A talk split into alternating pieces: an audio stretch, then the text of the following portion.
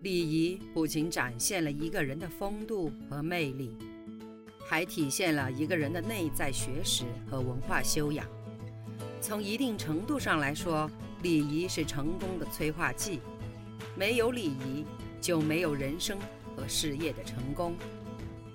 欢迎收听影响一生的食堂礼仪课，作者马迎文，演播阿淼淼六水。第四课，第七小节。四，上司与职员相处的礼仪。作为一名上司。要懂得与职员相处的礼仪。一、树立风纪，以身作则。一个喜欢谈论东家长西家短的员工，会被认为是一个品行不佳的人。因此，作为一名领导，更要带头不在工作时间说与工作无关的事儿。不要在公开场合驳斥他人。驳斥别人的人，很可能自以为很聪明。很机智，但在别人看来恰好相反，会影响你的形象。虽然你的下属有责任帮助你完成工作，事情无论大小都可交给他处理，但如果你能将一些比较繁琐而困难的工作独自完成妥当，让下属更有充分的时间做好其分内的事物，对方将感激不尽，对你也更加的忠心。视下属为知己好友，多征询对方的意见，接受他的批评，采纳中肯之言，不听信谗言，不居功自傲。别吝啬你的鼓励，下属做对了，上司马上就要表扬，而且很精确地指出做对了什么。这使人感到你为下属取得的成绩而高兴，与下属站在同一战线上，分享成功的喜悦。所以，你的鼓励与表扬，一要及时，二要具体准确。二，敢做敢当，拥有大家风范。如果团队出了差错，要勇于出面为团队承担责任，只会在更高层的主管面前推脱，即使过错责任真的不在他，也显得欠缺领导者应有的气魄。对自己的过去和现在不要夸耀。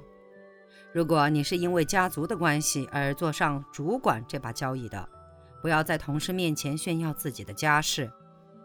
每个职员都具有独立的人格，上司不能因为工作上的领导与服从的关系而损害职员的人格。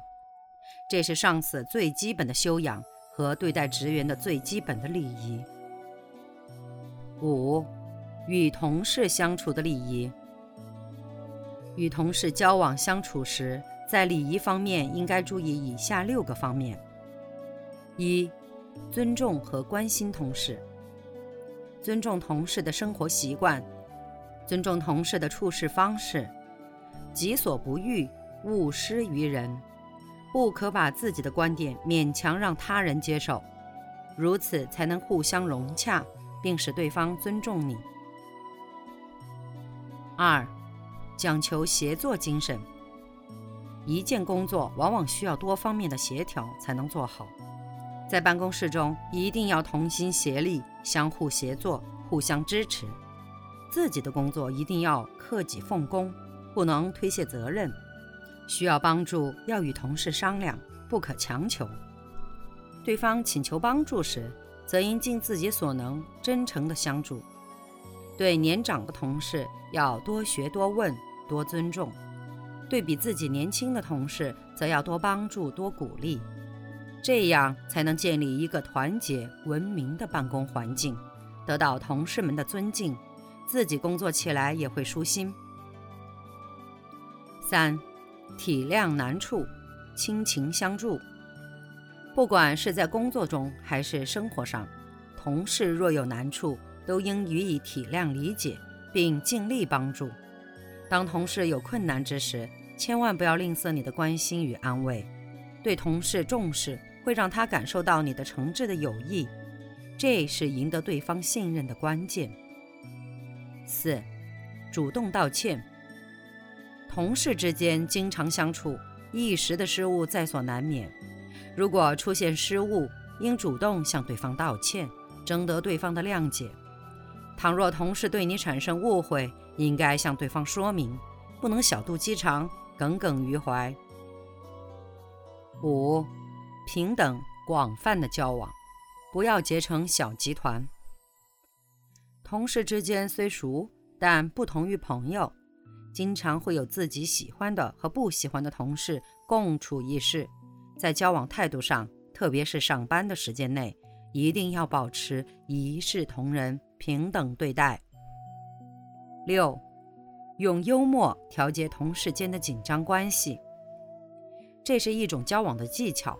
真正学会在不伤害任何一方利益的前提下，化解矛盾双方的误解，不偏不倚，成为大家信赖的解铃人。善待他人。就是善待自己，善待同事，必将得到同事的善待。这是职场中的一项很划算的投资。善待同事，仅仅需要你的一点耐心、诚心和细心，这是世人皆能办到的事情。六，同事间的交谈礼仪，在公司里，无论是多么亲密的关系，都要以有礼的方式说话。当你在上班时，不可能成天对着办公桌，在工作中大概偶尔也会闲聊几句。虽然闲聊并不值得过分鼓励，但它确实起着润滑的作用。正在做事的时候，同事突然找你搭话，你却将脸背过去不理不睬，这是件很不礼貌的事儿。在此时是可以随声附和，少谈几句的。但原则上，在公司内闲聊并不是很好的事情，因为若闲聊时间过长，或者热衷于闲聊，会使整个办公室都充斥着闲聊声，这样会遭到同事和公司的反感。应当将闲聊当成是短暂的休息，并控制在适当的范围内。